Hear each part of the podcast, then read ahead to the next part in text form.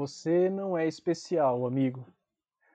Te digo isso com carinho e com a corriqueira indiferença de quem diz saúde a um espirro. Você não é especial. Melhor que te diga isso essa voz tranquila de um poema que nutre tua solidão clandestina, em que, ó, tão único, só você se imagina. Menos, querido, menos. Três passos atrás e tua imagem já se embaça no espelho. Insisto, você não é especial. Vocês todos não são. Haverá, talvez, em ti, agora, um riso irônico, uma descrença, ou licença que te proteja de perceber que outros, como você, leem esse poema com risos igualmente irônicos, similar licença ou descrença. Sim, é compreensível. Todos, absolutamente tudo e todos te enganaram desde o início. Te fizeram crer que você era único e, oh, insubstituível. O mercado, com seu olhar cínico de currículos, sabe bem mais de você e de teu trato, ó trabalho humano abstrato. Você não é especial. Tua mãe, pequeno, te enganou. Teu professor do primário te enganou. Tuas namoradas, uma a uma te enganaram. E fechaste os olhos quando tentaram te mostrar teu humano e comum fracasso os comerciais de TV, os shampoos para o teu cabelo especial, o teu gerente de banco, os cartões de crédito, a puta, o psicanalista, o padre, o médico, todos te enganaram. Você mesmo, todo dia, ergue seu castelo kitsch de qualidades raras, no espelho, no trabalho, no social das redes, no chuveiro enquanto repassa solitário, com trilha de fundo, a tua história. Oh, tão própria de acertos e fracassos, como milhares agora o fazem. Assim, tão especialmente educado, é normal que de início não aceite. Todos, e você não seria diferente, negam, a princípio, os fatos. Mas seu corpo os conhece e vão repetidamente te sussurrando a hora de dormir. Você não é especial. Você não é diferente.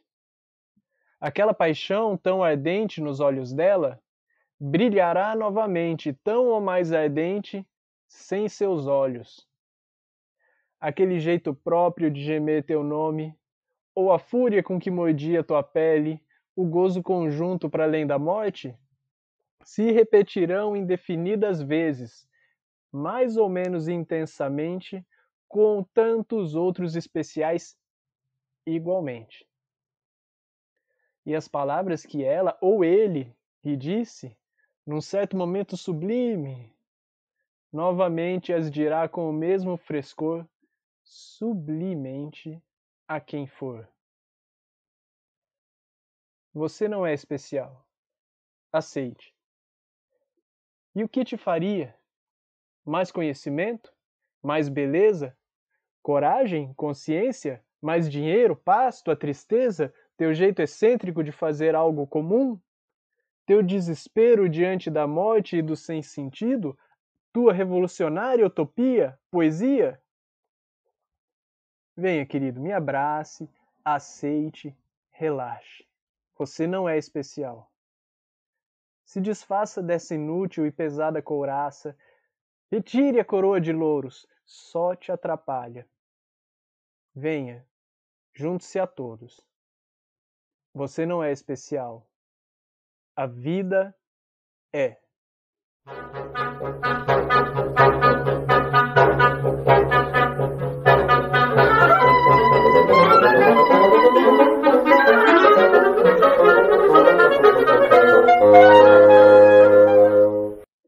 Olá, este é apenas um podcast latino-americano, um programa de encontro social sobre o Trópico de Capricórnio para entrevistarmos a literatura, a cultura e a época ao réis do chão. Agradecemos a hospitalidade dos seus ouvidos.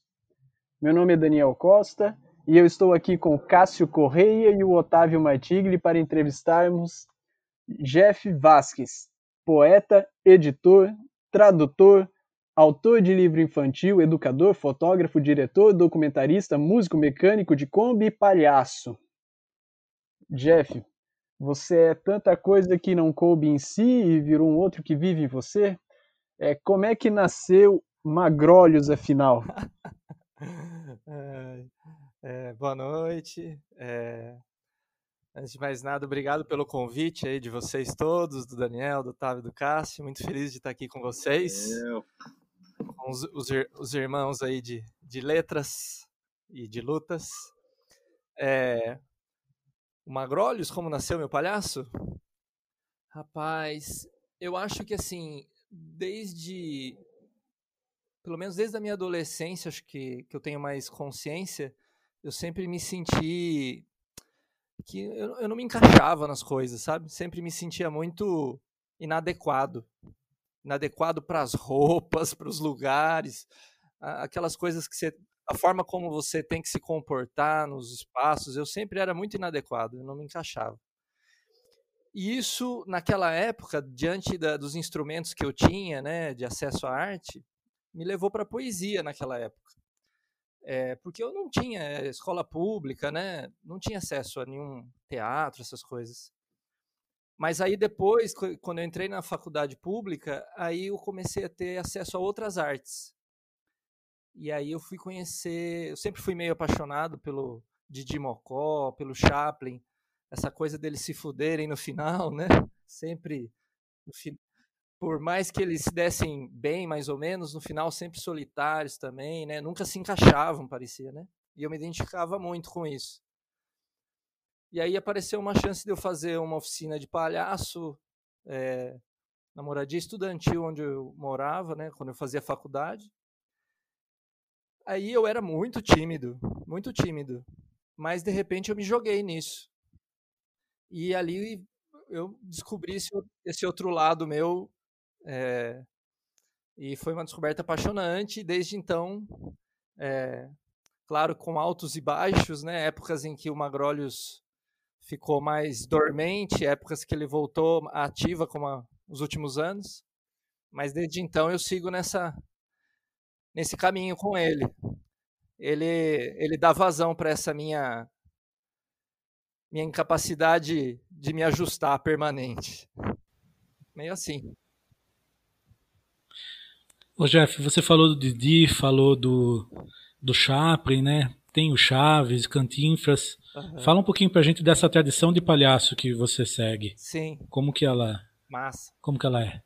É, é legal você perguntar isso, que é, eu fui, isso eu fui descobrir muito tempo depois, né, do meu palhaço nascer, mas que eu era realmente apaixonado por uma certa linhagem de palhaço, que é o palhaço vagabundo, né? Que é esse palhaço que vive na rua, é, não tem nada e tem que usar da sua esperteza, safadeza para sobreviver, né? É, e, que, e tem a ver, né, com esse tá sempre fudido, né? Que eu já identificava antes de forma inconsciente, assim, né? E, é, e que tá de forma mais forte representada pelo Chaplin, né? Mas é o Chaves também, o Didi, né?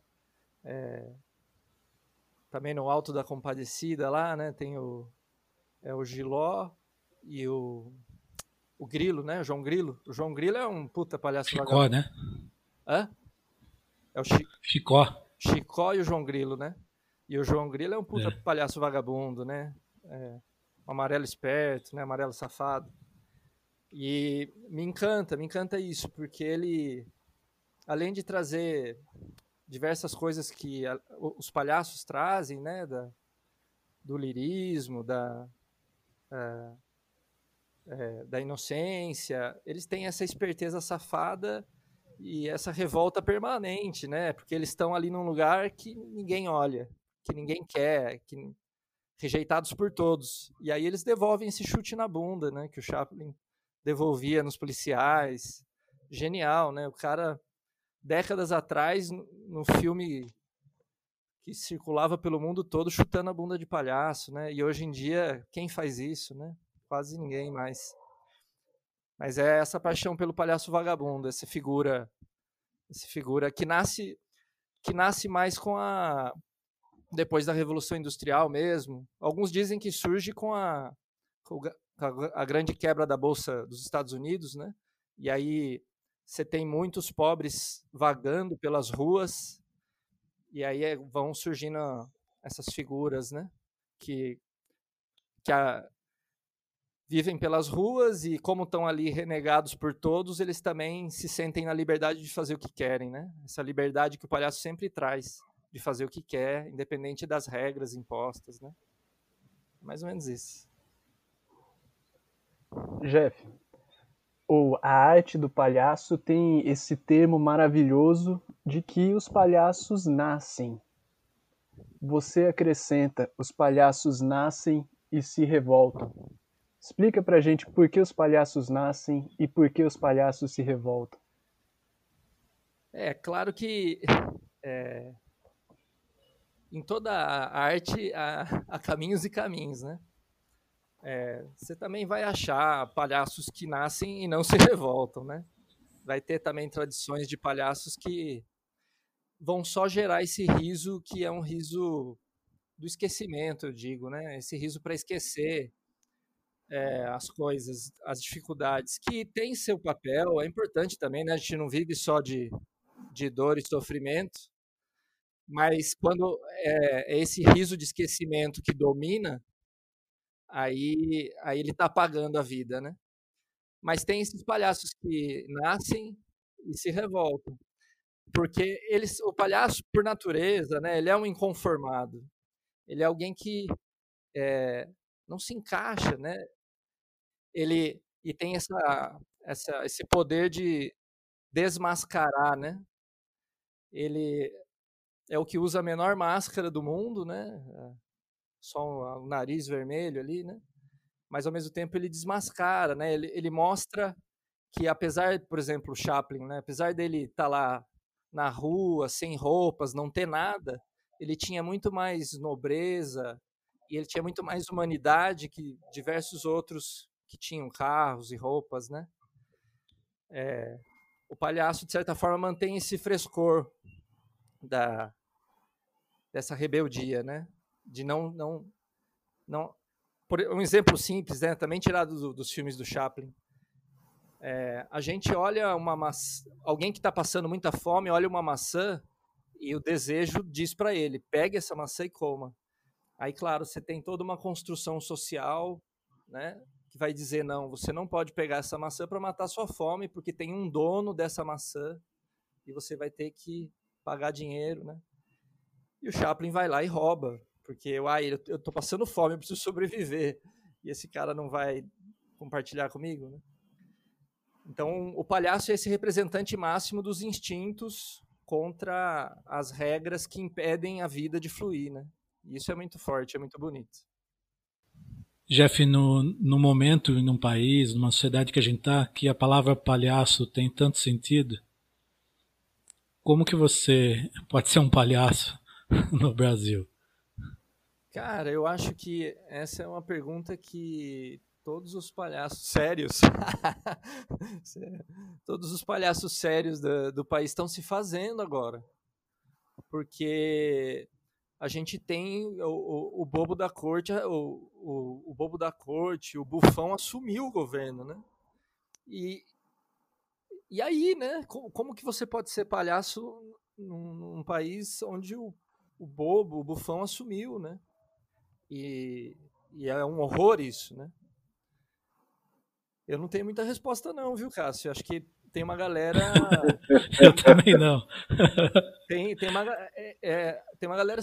Assim, eu já vinha me perguntando como no mundo que a gente vive, onde a, a barbárie já não, não, não, não mexe com mais ninguém, né? A gente vê as coisas mais horríveis acontecendo e ninguém tá nem aí.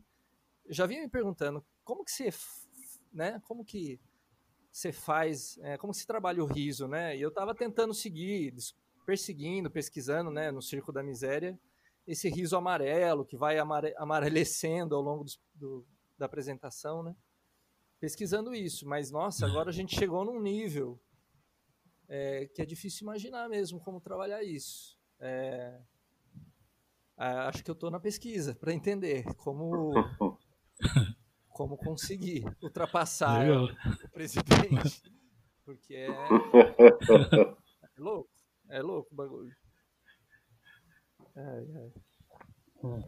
Já faz alguns anos, desde que o Brasil começou a se caracterizar com essas tendências políticas que a gente experimenta hoje, a arte ela tem sido um lugar de muitas disputas. A gente pode pegar os protestos nos museus, os protestos contra o Porta dos Fundos e muitos outros tipos de obras culturais. Que demanda o Brasil tem feito às suas artes? Ah, você tem, na verdade, uma demanda pela morte da arte, né? Eu, a sensação que eu tenho é é o encaixotamento mesmo, né? E, e ah, é, é a o que eu acho que coloca é, um debate para os artistas é, que seria justo se não fosse goela abaixo, como vem sendo feito, né? Porque acho que realmente é, a arte se afastou da realidade é, do povo e a realidade do povo é uma realidade grotesca e horrorosa em muitos aspectos, né? É a realidade da família, do cidadão de bem, da família tradicional que não quer que não quer ver realmente arte, né? Quer ver novela encaixotada, coisinha bem quadradinha. E eu acho que os artistas precisam enxergar isso e dialogar com isso, não no sentido de se submeter, mas de entender que essa é a realidade do país onde ele está e ele tem que descobrir caminhos para abrir diálogo com essa galera de alguma forma, ou se não tem, descobrir que não tem diálogo, então vamos para a guerra, né? Mas eu acho que não se tentou abrir caminhos, né? E acho que é, e a, eu acho que é uma é a revanche é um pouco a, é essa galera que nunca teve acesso, agora tendo acesso por vários caminhos diferentes, né, inclusive pela internet, acesso a artes variadas, e dando sua opinião de alguém que não, não teve acesso à formação artística, cultural, educacional, e vomitando a sua opinião de forma autoritária, porque também foram educados nesses mecanismos autoritários. Né? Então, o que está sendo demandado é o encaixotamento, é, uma, é, a morte da arte, né? E aí a gente tem que, não pode permitir, tem que gritar, tem que impedir isso. Mas não só gritar e impedir, tem que olhar para essa realidade e ver que tem uma enorme parcela da população brasileira que está vivendo na barbárie e não, não passou por é, níveis de educação, socialização mínimos e que isso é uma questão, né? A gente não pode só também culpabilizar, né? Ah, eles ali não sabem apreciar a arte, né? Não, não é, não é simples assim, né? Mas claro que a gente também não pode aceitar esse encaixotamento, né? Essa censura, né? E a poesia pode vencer a barbárie, Jeff? ai, ai. Ah, ela, ela sozinha, né, ela, acho que nada sozinho vence nada, né? Mas é, poesia tem seu lugar na trincheira, né? Como já diria poeta. É, acho que ela pode cumprir um papel, sim. Ela tem um papel é, importante, assim como todas as artes de, de de formação, né? Formação, e quando eu falo formação não é intelectual, né? Só intelectual, ideológica. Formação afetiva, de colocar as pessoas em contato com sentimentos coletivos, sentimentos, né? Que vão além da minha experiência isolada e vão criando realmente um, um caldo de convivência de, comunitário, né? É, eu acredito muito que tem um papel, sim, é, e é bem importante. Mas claro que não é salvacionista, né? É um papel limitado.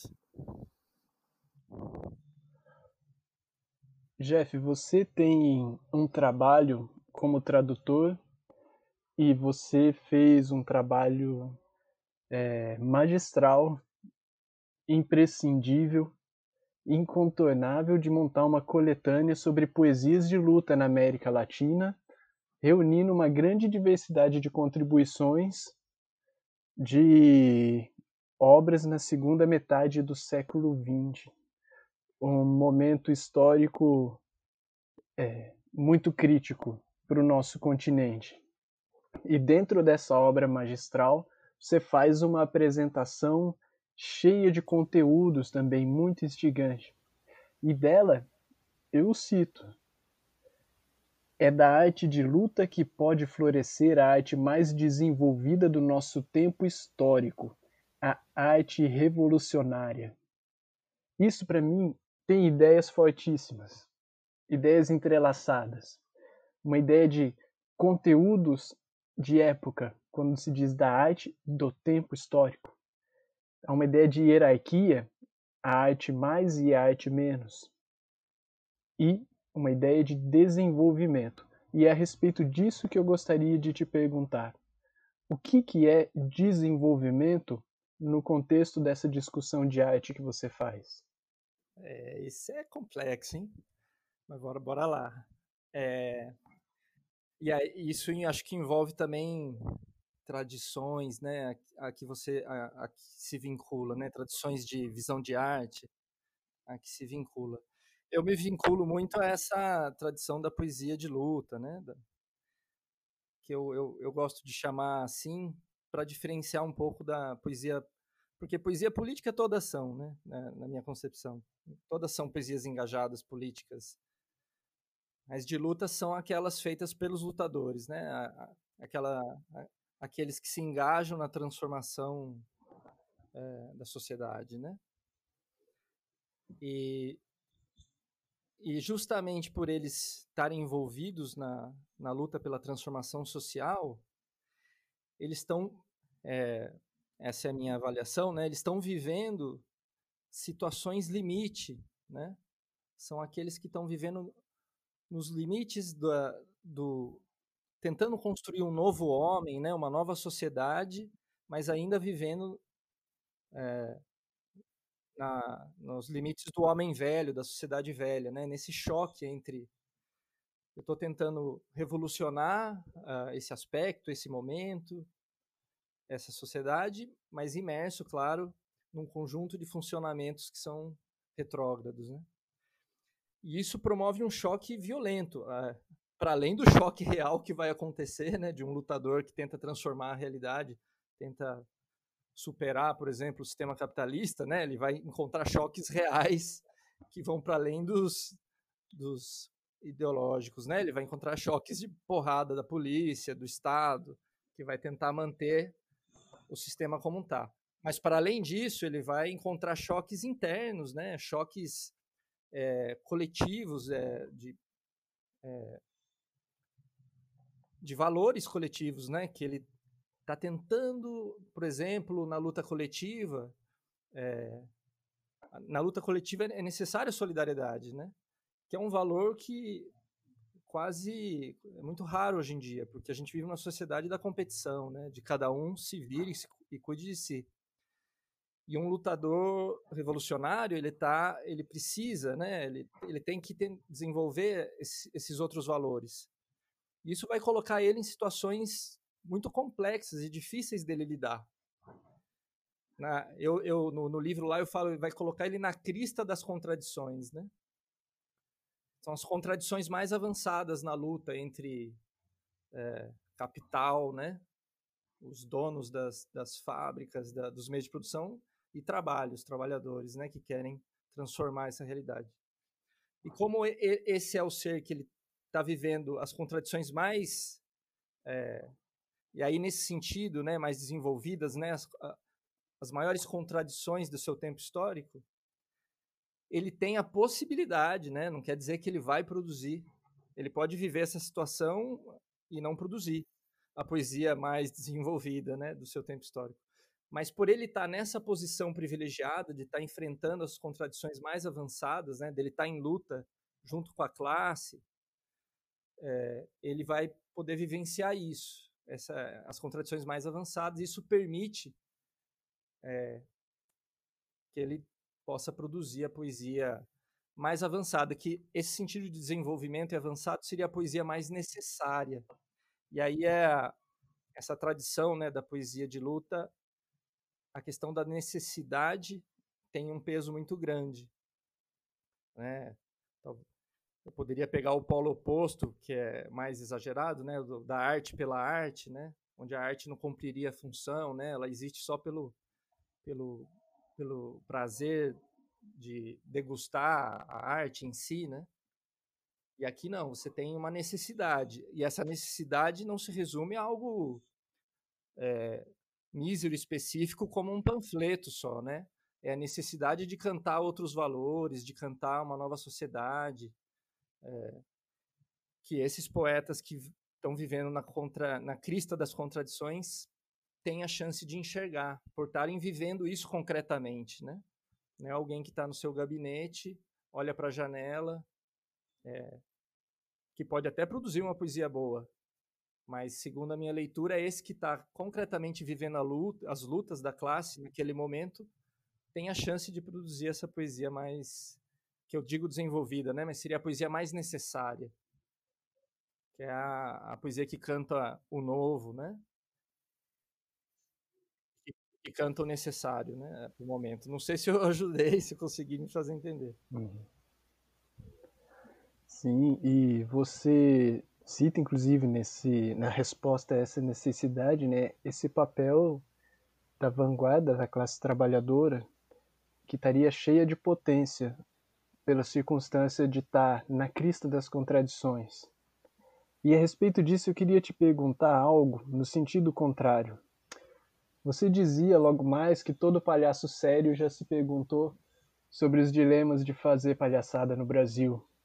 E eu acho que todo escritor também sério já se viu diante dos dilemas de interpretar o problema do kitsch. Eu queria te perguntar o seguinte: o kitsch ocorre dentro da poesia de luta? Onde é que ele está? Ah, ocorre, ocorre também, né? Você tem, vai ter boa e má poesia é, também na poesia de luta, né? É, então vai, vai existir também, claro. É, é, é aquilo que eu disse, né? Você ocupar, você ocupar essa posição, esse mirante de vanguarda, né? E estar tá na crista das lutas da classe, apenas garante a possibilidade, é, garante a possibilidade, né? Mas não garante que você vá produzir a poesia mais avançada de sua época, nem boa poesia, né? E é porque além desses fatores é, dinâmicos, né, de, de você estar tá na, na luta ali, existe acúmulos, né, acúmulos é, que envolvem o poeta em si, né, e, que vão permitir também ele produzir boa poesia ou não, né. E aí são variáveis bem complexas. E pode ter, também o kit, né, na poesia de luta, poesia ruim, poesia é, muitos falam, né, a poesia panfletária, que pode, pode ter poesia panfletária muito boa também, mas também tem poesia panfletária ruim e tem poesia não panfletária de luta que é ruim também, né? É, enfim, é, pode sim. É, mudando de assunto um pouco, então, a gente gostaria de saber como é criar para crianças. Uh, Ó, eu eu sempre eu, eu lembro de ter lido uh, rapaz, como é o nome do do autor do é o autor de contos de curtos de literatura fantástica, o argentino? Júlio Verne? Não, não. não. Cortázar? Cortázar. Cortázar. É, o Cortázar. O Cortázar tem um, um textinho autobiográfico que ele fala uma coisa que eu eu me identifiquei muito quando ele falou aquilo, que ele fala que ele sempre se sentiu uma criança é, no corpo de adulto. Que ele não conseguia se ver como um adulto realmente, né? Tanto que ele chega até parece que fazer um tratamento capilar para ter mais barba, porque ele queria parecer mesmo adulto, queria se ver como adulto, né? Mas internamente ele se sentia muito como criança. E eu, em grande medida, tenho um lado meu que se sente muito criança mesmo. É, não é à toa que eu vou pro palhaço também, né? Tem um lado meu que não não cresce muito, que é que é isso, que é eu tem até um poema em que eu falo isso, né? Que eu é, parece que eu tenho oito anos ainda. É, então eu, eu tenho muito esse olhar, essa lógica dentro de mim da criança viva, né? E sempre gostei muito de estar perto de crianças. Muitas vezes eu ia em festa de família e eu ia ficar com as crianças, porque ficar com os adultos, meu Deus do céu. não aguentava. E então acho que não foi tão difícil. Eu, eu, inclusive, eu já escrevi várias histórias infantis, mas acho que só o Psyu que eu tive a coragem de publicar mesmo. E muitas histórias é, esboçadas, começadas, né? Muitas ideias de histórias infantis, assim. Porque é um, um olhar muito natural para mim. Então, é bem fluido. Foi bem fluido fazer esse, o Psyu. Legal. Não, é que apesar do Psyu, ele, ele é infantil, mas é, é um infantil meio estranho, né? Eu até brinco que ele é um livro infanto adultil. É para é o adulto que está na criança e para a criança que está no adulto. Uhum. Eu, eu queria te saber de você uma coisa que eu nunca te perguntei, acho. É. O que, que você queria ser quando criança? Porra. Olha, eu não, não, não lembro muito se eu tinha uma alguma ideia assim. Eu lembro que eu eu lembro sempre de eu caminhando para a escola e eu imaginava muito. Eu tinha uma mente muito imaginativa assim. Então no caminho para a escola eu imaginava guerras intergalácticas, né? E nossa, era, sei lá, dois quilômetros da minha casa até a escola. E nesse caminho eu vivia cinco mil histórias, era o herói, era o. Nossa, vivia muito. Minha mente era muito ativa. Não sei se é porque é, minha mãe sempre me, me proibiu muito de sair de casa, então eu tinha que viver dentro de casa sozinho, brincando. E não sei se isso favoreceu, e eu tinha uma imaginação muito intensa. E acho que isso sempre colocou para mim alguma conexão com trabalhos de, que minha imaginação tivesse vazão, né? Mas não lembro se eu cheguei a pensar concretamente assim, ah, quero ser, né? Alguma coisa. É, não lembro de ter uma figura assim, mas sempre teve isso da imaginação, né? Eu vivia muito no mundo da lua, assim. É, e aí foi um processo bonito de encontrar as palavras e ver que eu podia pôr esse imaginário nas palavras. E mais bonito ainda quando eu vi que com o palhaço eu podia ser o que eu quisesse, né? Com o meu próprio corpo. É, o palhaço pode fazer e ser o que ele quer, né? E, e tudo bem se quem está olhando acha que ele não é, dane-se, ele acredita naquilo e está feliz.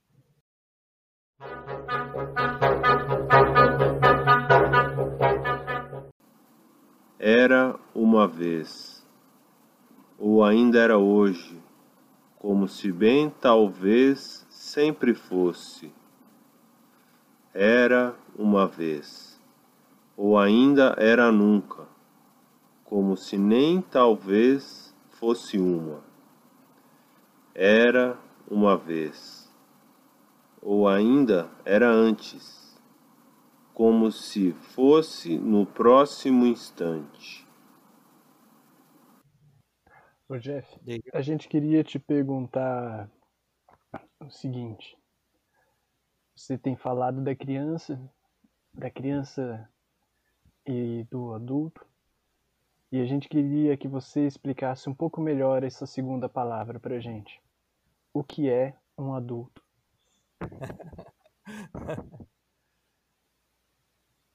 Ah.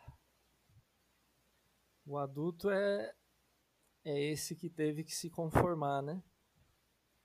Que teve que se conformar ao, à estrutura social. Que teve que se conformar com as lógicas e a regra do trabalho, né? Isso que o Cássio estava falando, tão bonito, né? Antes da gente começar aqui, que a filha dele adora ver a lua, né? E que Uhum. e várias vezes e quer ver de novo, e isso não tem muito horário, não tem muita duração, né? É. E, é, e, e é lindo isso, né? Só que é a dificuldade de ser pai, né?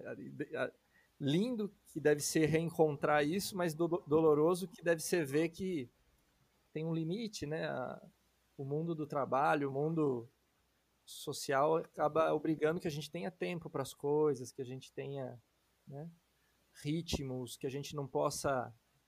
A gente, a gente não pode nem sofrer direito, né? A gente não tem tempo para sofrer, né? A gente tem que engolir as dores, tem que. Né? Não dá tempo de digerir nada. Né? A gente sofre lutos o tempo todo e não tem tempo de processar os lutos porque o tempo do trabalho né, exige que a gente esteja disponível no dia seguinte e com um sorriso no rosto para produzir. É, enfim, o adulto pode não ser isso, né, mas na sociedade em que a gente vive, ele tem que ser isso. Ele tem que ele tem que se desumanizar, né? E a criança também, né? E à medida que vai crescendo, vai tendo que se encaixar, né, nesse processo de lenta desumanização também, né?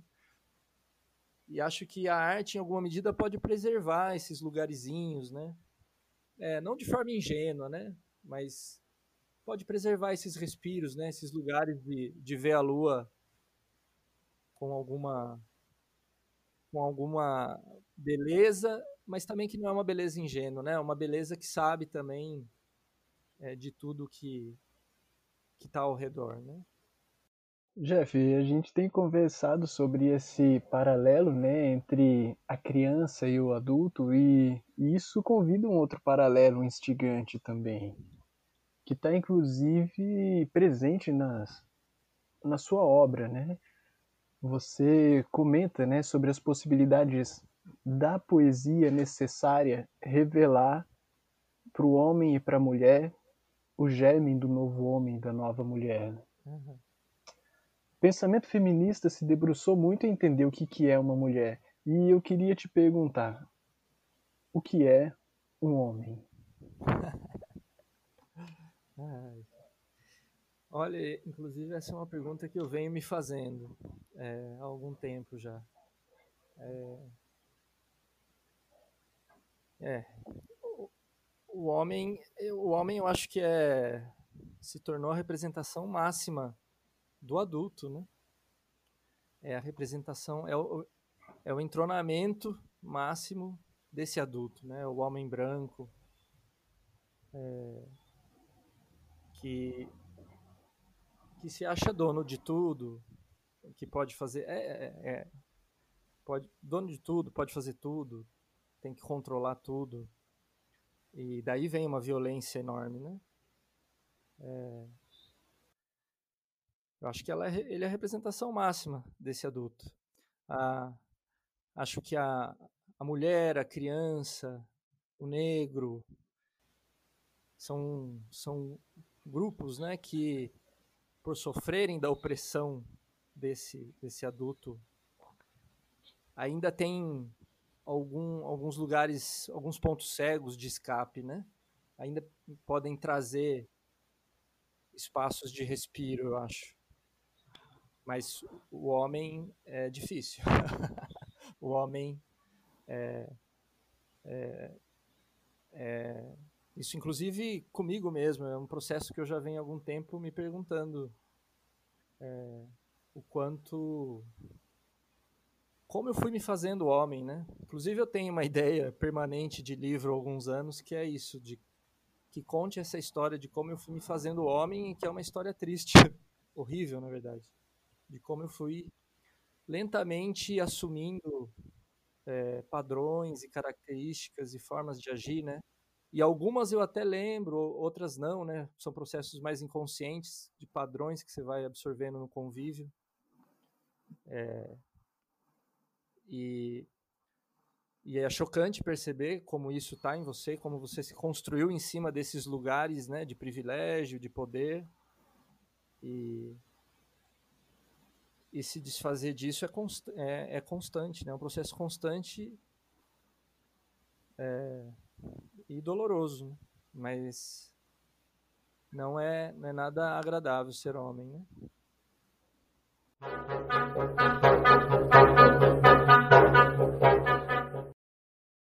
João comia Teresa, que trepava com Bete, que não gozava com Carlos, que olhava demais pro Fred, que enrabou Fábio, que nunca havia transado. João saiu do Brasil, Teresa do armário, Bete pediu divórcio, Carlos pulou do oitavo, o Fred purpurinou e o Fábio agora é Fábia e descobriu o amor por si própria que não tinha entrado na história. A gente está aqui no, num podcast latino-americano e você é um cara que já viajou a América Latina na sua Kombi, então a gente queria saber que tipo de América Latina você encontrou. É... A viagem não foi completa, né? É. Mas deu para.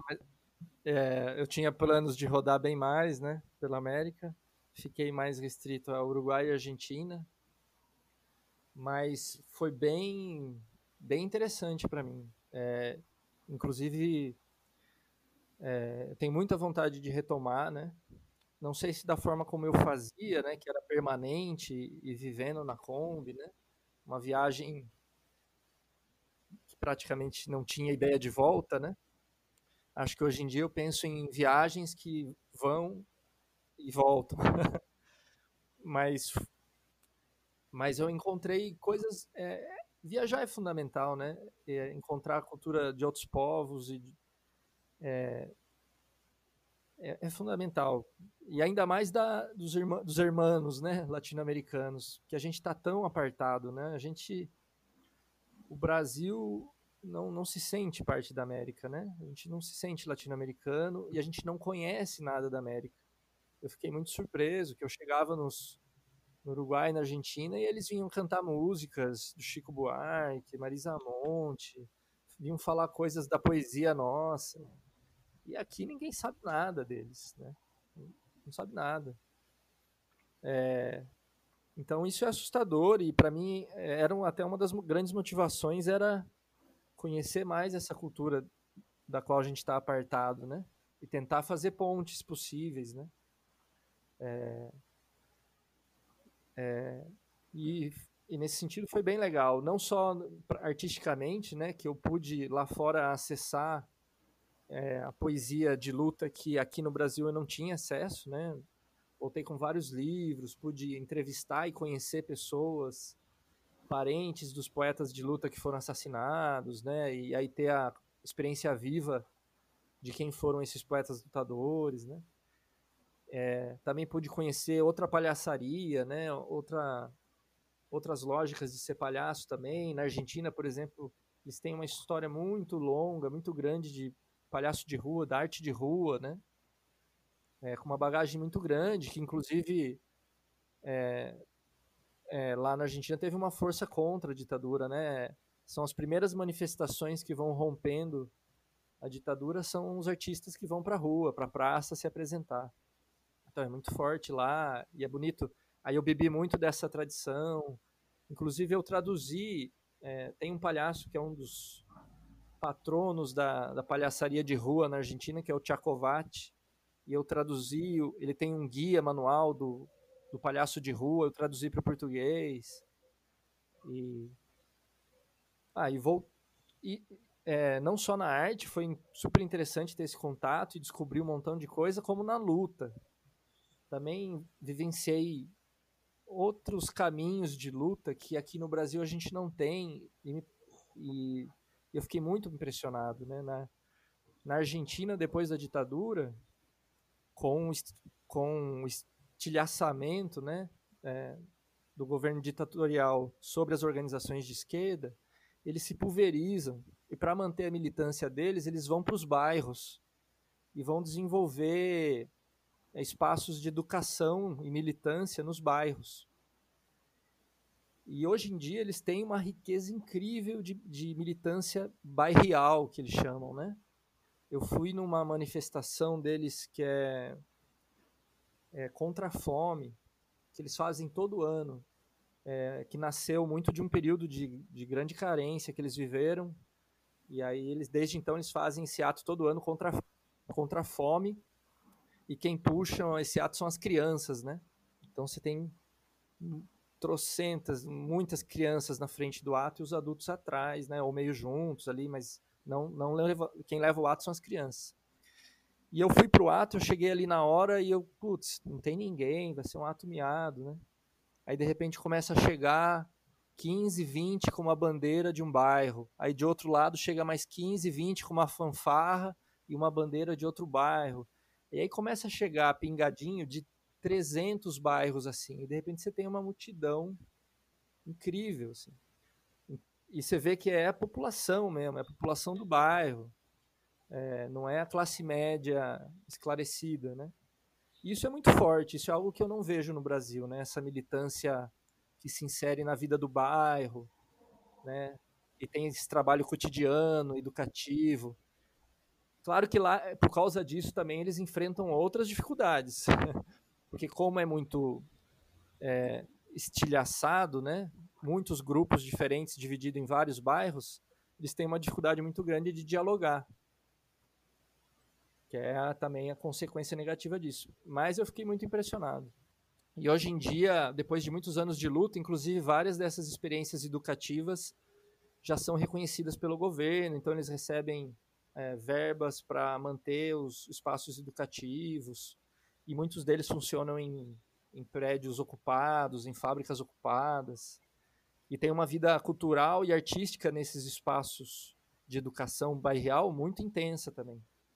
É bem legal isso. Então, é, é imprescindível você viajar e conhecer outras culturas e ver é, como eles lidam com a arte deles e com a luta deles, né? Tem muito a ensinar. Essa troca tem muito a ensinar, né? Espero fazer mais e poder traduzir, tanto traduzir em palavras, né, nas poesias que eu traduzo, como traduzir em trocas e intercâmbios entre essas experiências, né? Jeff, e você mencionava, né, que o Brasil ele não se sente parte da América Latina, embora a América Latina olhe para o Brasil e, e o reconheça, né? É, eu queria saber como é que você tem pensado a respeito do que é que o Brasil acha que é, o que o Brasil acha de si mesmo e eu queria fazer um convite se você aceita jogar nessa fórmula um comentário sobre a nossa colonização cultural. Oh, eu acho que claro que isso acho que varia um pouco de região, né? Mas é, se eu fosse dizer no geral como o Brasil, o Brasil se, se pensa como parte da Europa, né? Eles parte da Europa, um pouco babando ovo nos Estados Unidos, né? É, culturalmente, talvez Europa, mas na vida econômica, querendo ser, querendo babar ovo nos Estados Unidos, né? Mas tudo menos a, a América Latina, né? E eu fiz curso de letras, né, na Unicamp, que é uma universidade renomada aqui no Brasil, pública. E, a, e aí, por exemplo, no meu curso de letras a gente não vê nada da América Latina, né? É, tinha lá uma disciplina eletiva que eu acabei fazendo, mas assim, não, não, não faz parte da, do nosso contexto, né? E isso não quer dizer negar as contribuições da, da literatura europeia ou da, da crítica literária europeia, né? Mas a gente tem muita coisa aqui muita coisa incrível, né? E aí fechar os olhos para isso é fechar os olhos para quem a gente é, um país que foi colonizado, a gente não é Europa, a gente não é Estados Unidos, né? A gente é foi colonizado e massacrado como todos esses países hermanos aqui da América. E, e acho que, por exemplo, no curso de letras manter isso perpetua, de certa forma, essa ideia, né? Então é importante quebrar um pouco, né, esses cânones. Não, eu não acho que é jogar fora também, né? Eu acho que ele é, tem valor ali, tem coisa importante, mas não é o cânone absoluto. Existe muitas, muita coisa, né? Eu, por exemplo, ultimamente comecei a, a estudar mais a poesia das Antilhas. Uh, meu, e tem uma poesia negra das Antilhas incrível. E eu fico de queixo caído, assim. É, e, e quando que isso chega, né? Quando que a gente vai, vai beber disso, né? Parece que não, não tem muita abertura ainda, a gente está fechado e está seguindo a nossa tradição de colonizado mesmo. Você trabalhou com muita coisa sobre educação, né? Você fez parte do movimento de educação popular, fez parte da educação formal, tem um trabalho na educação política, fez é, estudos em educação. Como que é a educação nessa, nessa transformação do mundo? Para criar esse novo que a gente tanto busca, como que a educação entra? É, eu acho fundamental. É, e de novo aqui, né? Não é a educação não salva, né? Mas é, eu acho ela fundamental e, e é engraçado que eu, eu falo isso e muita gente se assusta. Que Lenin também achava fundamental. Você fala, como assim? Lenin, educação, né?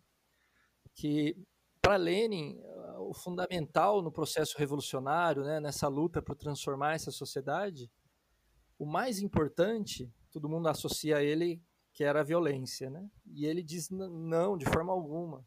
O elemento mais importante na transformação radical da sociedade é a organização. E a organização nada mais é do que um processo de autoeducação, né? A, é, a organização revolucionária, né, seja de qual forma ela seja, né, partido, movimento, organizado, é, é um instrumento de autoeducação né, da classe trabalhadora. É ali onde eles vão, vão ter acesso a, a reflexões sobre a sociedade que não tiveram em outros espaços, não tiveram na escola, na universidade, e muitas vezes vão ter acesso à arte que também não circula, né? Uma arte que teria sido esquecida, por exemplo, né? É, então é, ele entendia organização como educação, né? E isso é fundamental. É, claro que você precisa ter transformações econômicas concretas, né? Para para que a transformação ocorra, né? Você tem que os meios de produção não podem estar na mão de poucos, isso tem que ser coletivizado. Mas se você não tem um processo que já desde já vai autoeducando a classe, é, isso, isso não vai funcionar. Né? Então, é, é, um pouco como se a, a organização revolucionária, né? Claro, eu estou falando isso quando ela realmente é orgânica, a classe, funciona, né? A gente sabe que as organizações também se perdem, né? O Rock Dalton o grande poeta lutador de, de El Salvador, ele, ele dizia, né, olha, os partidos, os partidos são reflexo dos seres que constroem ele. Então, assim como os seres se perdem, os partidos se perdem também em seus caminhos, né? Mas pode ser que não se percam, né? Então, um partido que realmente é orgânico à classe, revolucionário, ali dentro dele está fervilhando o novo, né? é, o novo pensamento sobre a cultura, o novo pensamento sobre a economia, o novo pensamento sobre a educação, o novo pensamento sobre né, o, a organização revolucionária é como se fosse uma proto-sociedade, né, uma proto-nova sociedade. Ali dentro é um caldeirão fervilhando de novas ideias, de novos valores. Claro que de forma contraditória, porque está inserido no mundo antigo, enfim. Mas é fundamental, né? E aí isso é processo educativo. Eu estou falando muito da, da organização revolucionária, né? Mas a escola também tem um papel fundamental, porque é ali que a gente pode também cravar o nosso pezinho e fazendo diferença, né? E, e a, a, escola é a base também da educação fundamental. Se o partido, se a organização tivesse que recriar toda a educação escolar, seria impossível. Né? Então é fundamental a escola, a gente tem que lutar pela escola pública, pela universidade pública, apesar de terem virado esse espaço que são hoje, né, de aprisionamento, isolamento, mas eles ainda têm potencialidade enorme. Isso foi muito visível para mim na ocupação das escolas é, anos atrás, né? Foi um momento lindo, acho que um dos momentos mais fortes dos últimos anos. A ocupação das escolas, as escolas renasceram, né? Por, por vários dias ali, as escolas renasceram, os alunos assumiram, organizaram oficinas, organizaram. Pô, foi incrível. Eu apresentei o Circo da Miséria lá nas escolas, é, nas escolas ocupadas, e ali você pôde também vislumbrar como poderia ser uma escola nova. Né? Então, as escolas são fundamentais também, a gente tem que estar tá lá disputando elas é, também. Né? Então, a educação, eu vejo assim, nesse sentido amplo, tanto das, das auto-organizações da classe, como a disputa nas escolas e como a cultura, né? Ah, o Cássio é poeta, é, o Otávio escreve, Daniel também. É, produzir cultura é também produzir educação, né? Não necessariamente no sentido utilitário, né, de ser didático, mas é produzir formação, formação afetiva, emocional. A gente não educa só as ideias, né? A gente educa emoção também, a gente educa afeto, a gente aprende a ser gente com arte também, né? O que pode ser, o que pode vir a ser. Né? Jeff, a gente queria voltar numa coisa que ficou lá atrás, mas que é importantíssimo. Depois de fazer muita poesia, fazer muito pela poesia, fazer bastante, quase tudo para que eu pudesse entrar nesse caminho, publicar livros, você está trabalhando agora com uma editora. Né? Como que é esse trabalho? Como que é? Fala para gente da, da Trunca. Eu já vinha há muito tempo fazendo essas traduções de poesia de luta, né? Que eu vinha compilando e fui organizando na, na antologia de poesia de luta da América Latina. E, e, tinha esse, o blog onde eu postava regularmente essas traduções e ali apareceu o, o Lucas, que é um poeta também, é, Lucas Bronzato, que começou a ter um diálogo muito intenso comigo e a gente foi se aproximando até que a gente percebeu que a gente tinha essa mesma paixão, né, essa vontade de divulgar a poesia de luta, traduzir, divulgar a poesia de luta da América. E a gente se juntou e aí nasceu a Trunca, é, que é esse coletivo de, de artistas, tradutores, militantes, né, que querem ampliar os horizontes de divulgação da, da poesia de luta na América. É, e a gente a gente lançou, tá, lançou um, um livro inédito em, em, português, que é a, uma antologia do Rock Dalton, que é o poeta El Salvadorenho. Foi um poeta guerrilheiro, que para mim é um dos maiores poetas de luta do século passado na América. Ele é incrível. É, a gente também lançou recentemente, é, aí não é poesia poesia do passado, né? A gente lançou um poeta, uma poeta viva, Golondrina Ferreira, que é um livro de poesia, é, poesia operária, Poemas para Não Perder, chama, é, que também se encaixa na, na, na, ideia de poesia de luta, né? E com o lançamento desse livro a gente também abre essa frente de, de publicar poetas vivos, né? Não só resgatar a memória dos lutadores. É, e a gente vem trabalhando também na, na, reedição de uma nova versão da antologia de poesia de luta, né? É, aquela a primeira edição que foi lançada, ela é uma puta conquista, né? É um livro inédito em português, mas tem problemas e a gente quer ampliar, melhorar e fazer uma, uma nova edição bem bonita. A gente está trabalhando nisso. Hoje em dia somos quatro lá e não, não minto, agora já somos cinco. Recentemente entrou mais uma pessoa. E a gente está tem um, tem um site, inclusive, né, da, da Trunca. Quem quiser é só colocar Trunca Edições é, no Google. Tem também no Facebook, Trunca Poesia de Luta. Ah, e para mim é uma enorme felicidade, né, que esse trabalho que era solitário agora é coletivo e para mim é, é, é, muito feliz ver isso, né, e ver cada vez mais é, potencial de divulgação dessa poesia que foi muito apagada apagada da história da América e do Brasil, então, completamente apagada, né? Então, esse, esse esforço de resgate, eu fico muito feliz. Jeff, agora a gente caminha para nossa finalização e a gente gostaria de propor para você, como encerramento, três perguntas. E a gente gostaria que você escolhesse uma delas para responder. O que é o amor? O que é a morte? Ou o que é a vida? Rapaz. Ah.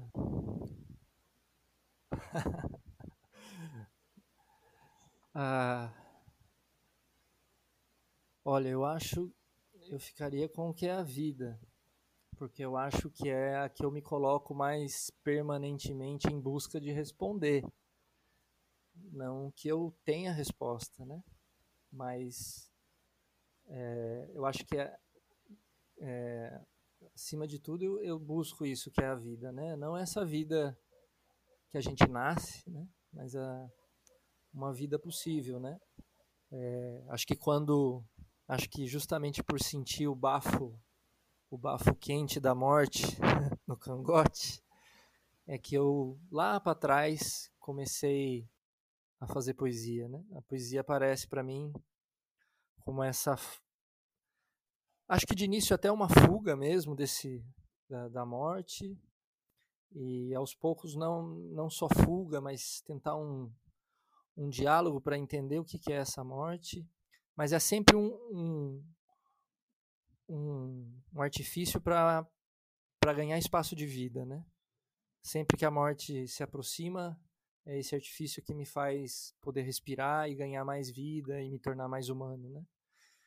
Eu não sei, eu não conseguiria responder o que é a vida, mas é, acho que é isso que eu venho perseguindo é, na arte. Acho que a arte é o que me permite essa algum respiro, alguma liberdade que a gente não encontra na, na sociedade de hoje, que está muito, infelizmente, conectado à morte, né?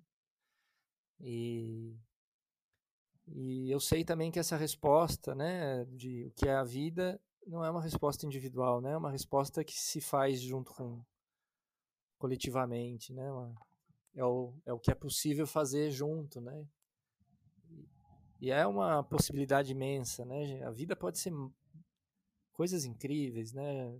É, muita o potencial que a gente tem, né, o nível tecnológico, o nível de conhecimento, o nível de sensibilidade artística, de desenvolvimento que a gente tem, permitiria a gente experimentar coisas que a gente nem consegue imaginar hoje, né? É, isso seria a vida, a vida humana, né? Acho que Marx já disse isso, né? Que a vida que a gente vive hoje não, ela não chega nem a ser humana, é uma vida fragmentada, né? Vida em luta, né? Vida de, é, uma vida de fragmento mesmo, de classe, de gênero, de cor de pele, e que a vida ainda pode vir a ser humana, né? Uma vida é, coletiva. Eu acho que a vida é essa luta que eu travo, né? Que eu tento travar junto com todos para que a vida seja mais vida, para que a gente possa é, ser humano realmente, né? Acho que é por aí. Jeff, muito obrigado pela sua entrevista, muito obrigado pela Valeu, generosidade de conversar Valeu, com a gente. A você que nos escuta, muito obrigado pela sua generosidade de nos emprestar os seus ouvidos. A gente fica por aqui e a gente se encontra novamente na próxima semana. Obrigado a todos e a todas.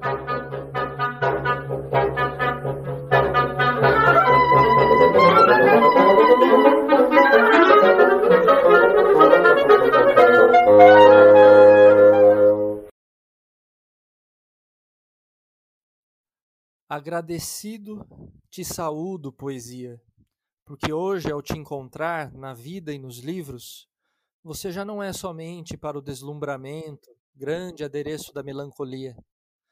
Hoje você também pode me tornar melhor, me ajudar a servir nesta larga e dura luta do povo. Agora você está em seu lugar, não é mais a alternativa esplêndida que me apartava de meu próprio lugar. E continua sendo bela, companheira poesia, entre as belas armas reais que brilham debaixo do sol, entre minhas mãos ou sobre meus ombros. Você continua brilhando junto ao meu coração, que não te traiu nunca, nas cidades e nos montes de meu país, de meu país que se levanta, desde a pequenez e do esquecimento, para finalizar sua velha pré-história de dor e sangue. A poesia é, do Rock Dalton. Neste episódio de apenas um podcast latino-americano, tivemos três leituras de Jeff Vasques: Recado para colar no espelho, Começo do Infanto Juvenil Psyll e Quadrilha Revisitada, e também de Rock Dalton, A Poesia. Para conhecer mais sobre o trabalho de Jeff, pode procurar pelo site eupassarinho.org.